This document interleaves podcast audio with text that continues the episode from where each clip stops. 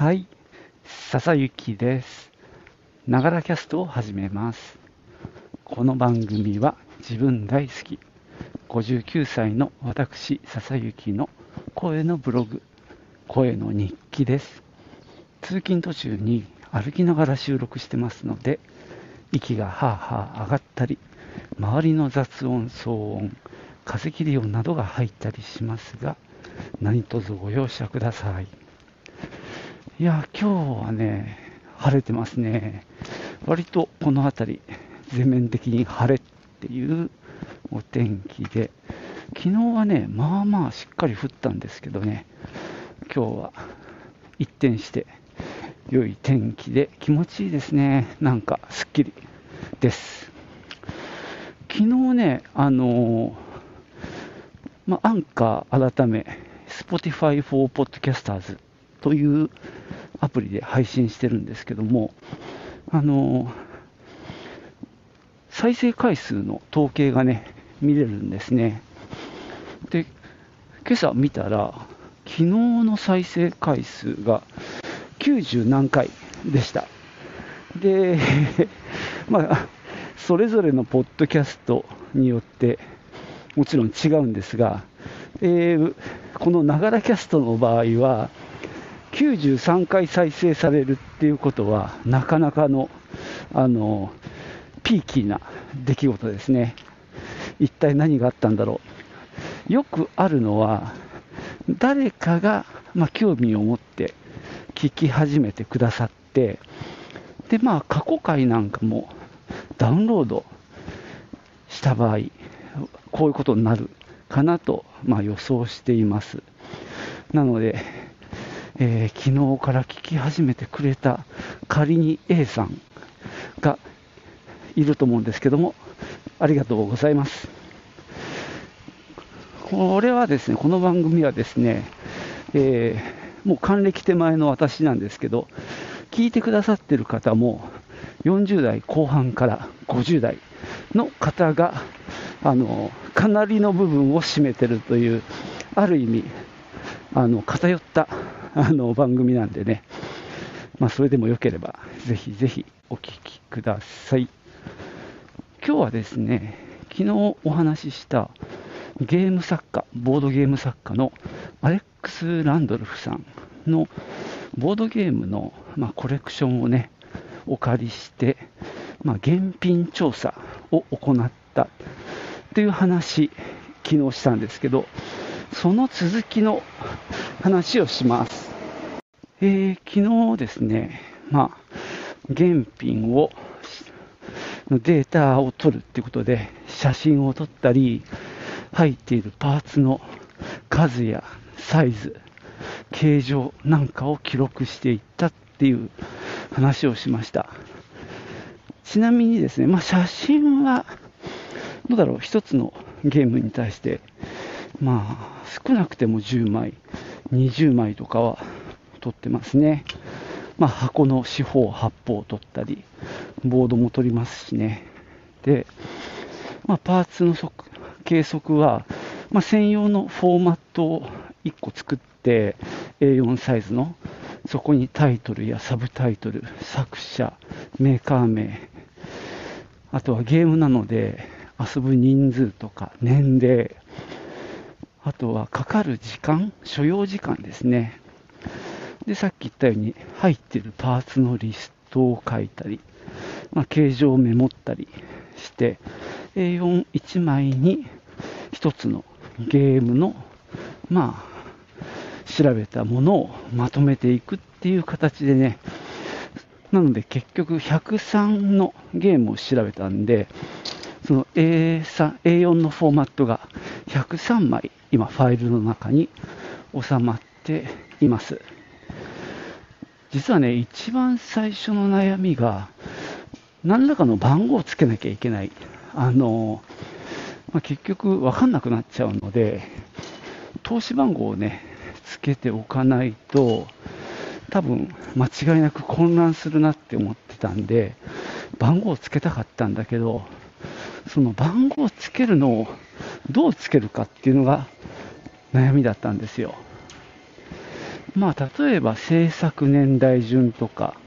あるいはアルファベット順につけてもいいんだけど、一回つけた後で、絶対その間に入ってくるものが出てくると思うんですよね。なんでそこがね、実は地味に最初の悩みでした。結局、今の投資番号の問題は、まかみさんとも話して、もうやっていく順番でつけるしかないと、まあ当たり前の結論なんですけどね、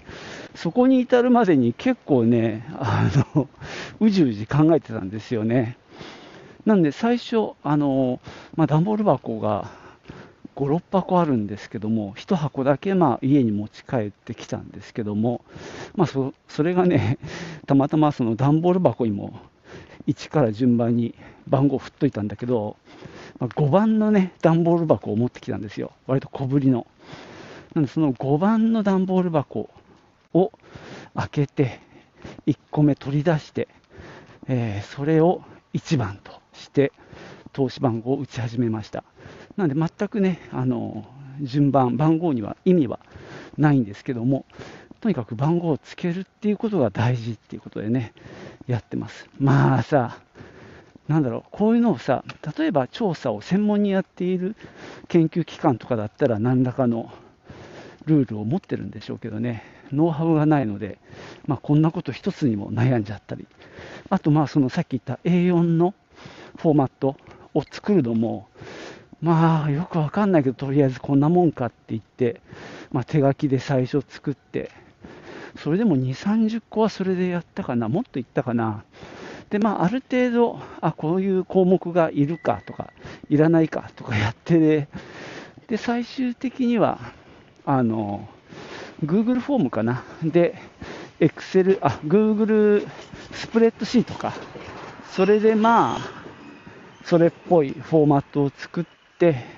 で、それを印刷して記入し始めたんですけどね。まあ、そんな地味なこと自体もね、やっぱり、なんか、いや手探りだから時間がかかりましたね。で、まあ、その投資番号をつけることによって、写真撮影したときにね、あの保存するフォルダーも番号がつくので、例えば001アンダースコアブロントスと、まあ、ブロントスってまあゲームの名前ですけども、まあ、そこにそれ用の撮影したフォルダー、あ撮影した写真をね、入れていくみたいなことで、ようやくこう フォーマットができたっていうのかな、調査の。そんな感じでね、まあ、やって、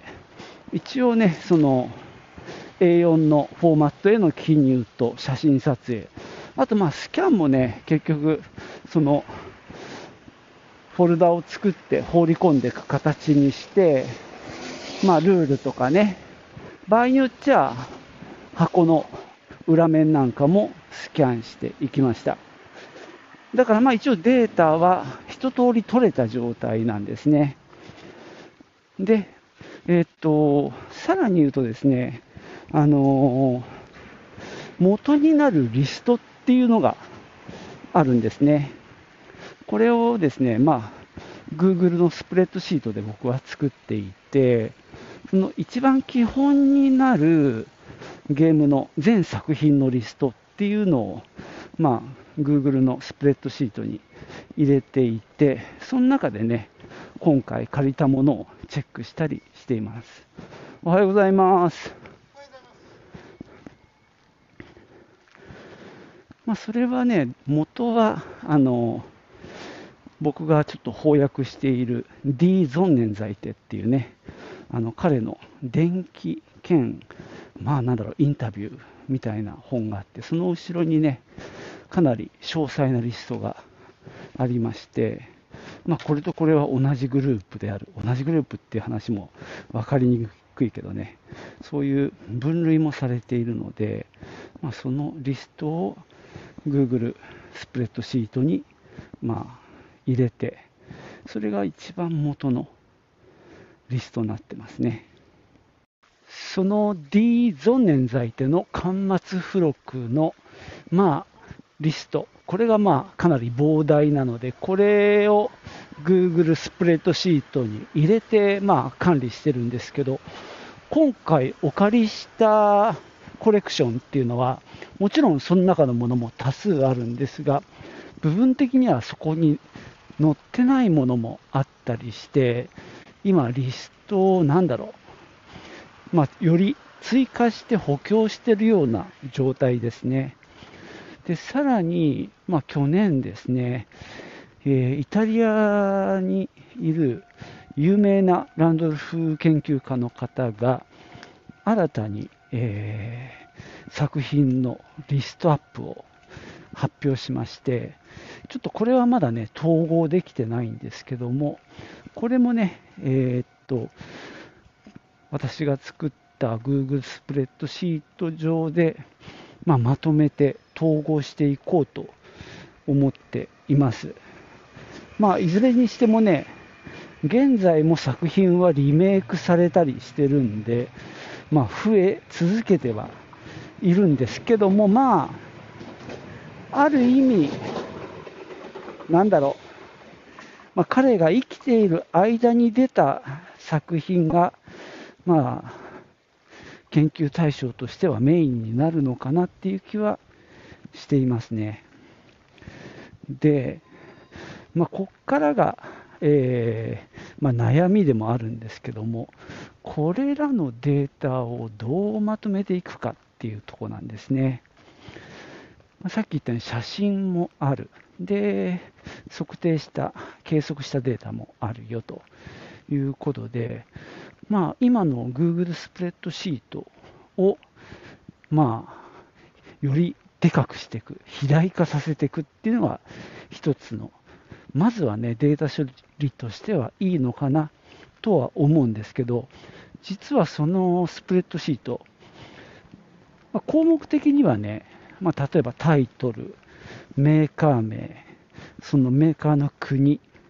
発表年、あとは、あのなんだろう、同じ種類のゲームがあれば、その、まあ、元になるゲームのタイトル、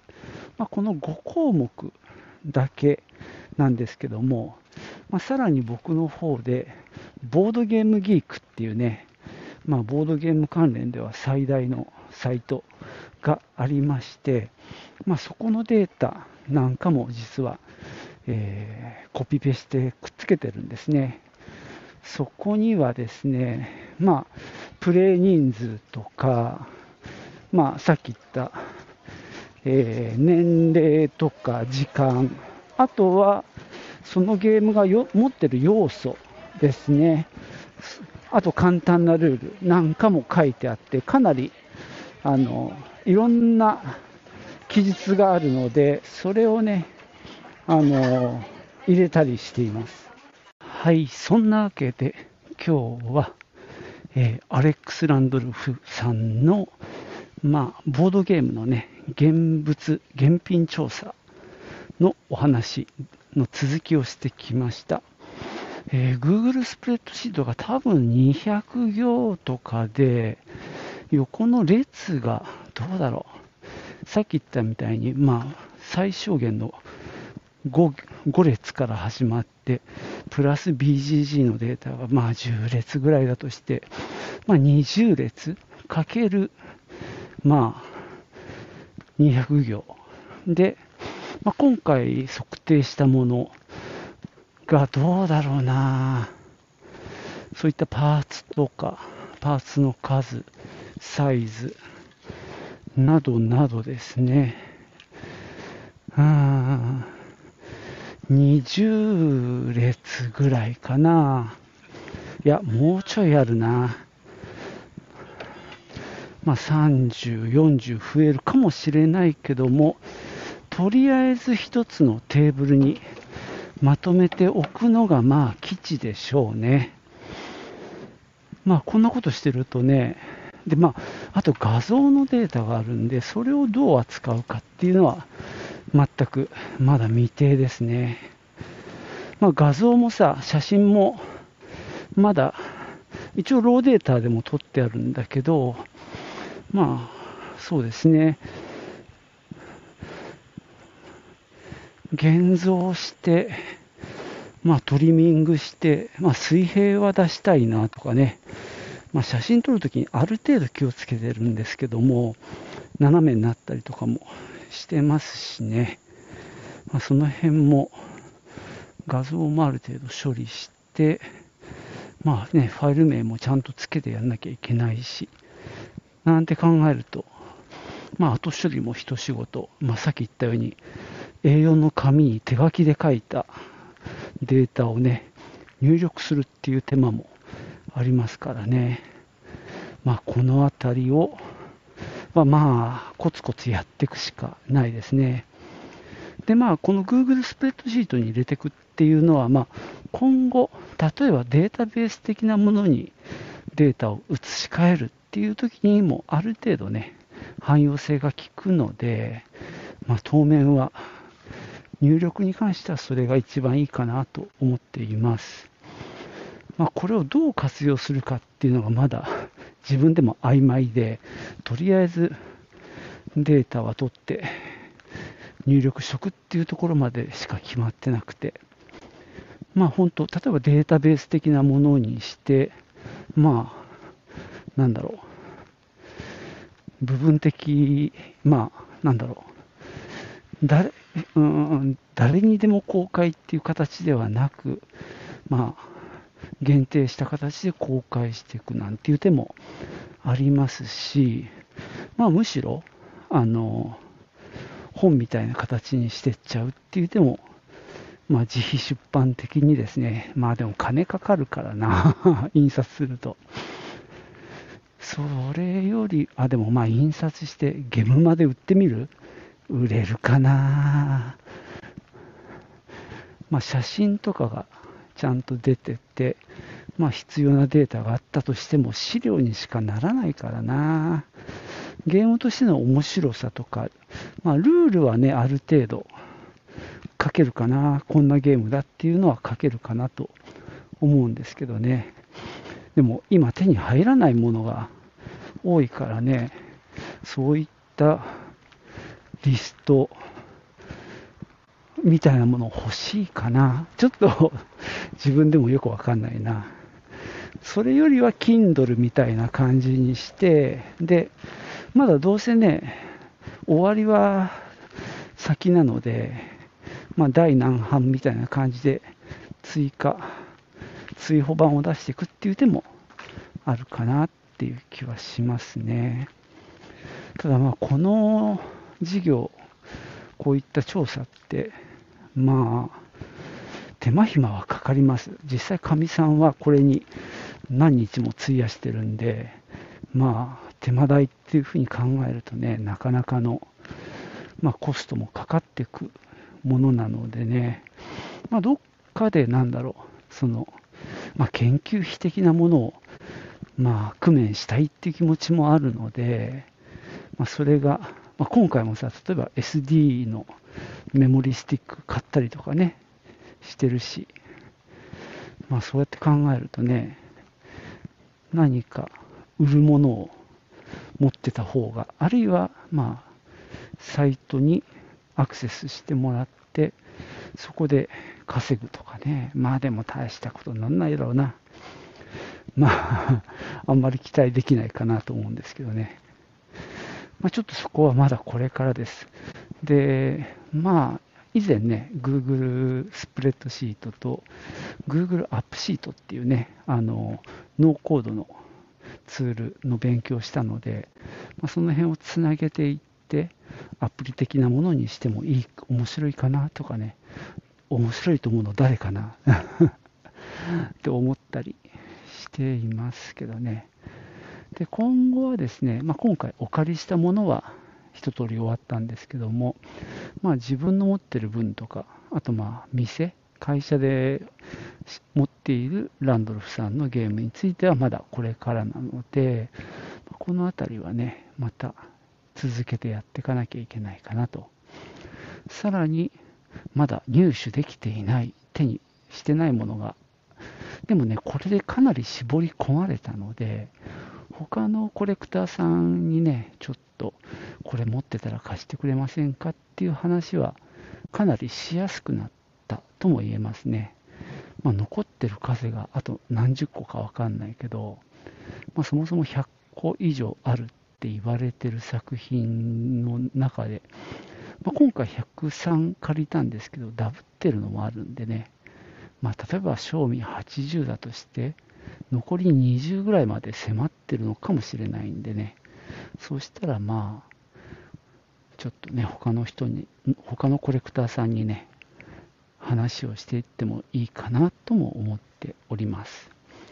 じゃあ今日はここまでです。最後までお聴きいただきましてありがとうございました。ではまたね。そうだ、明日はこのお借りしたコレクションを使ったランドルフゲーム会です。さて、どんな感じになるのか楽しみですね。じゃ、またね。チュース。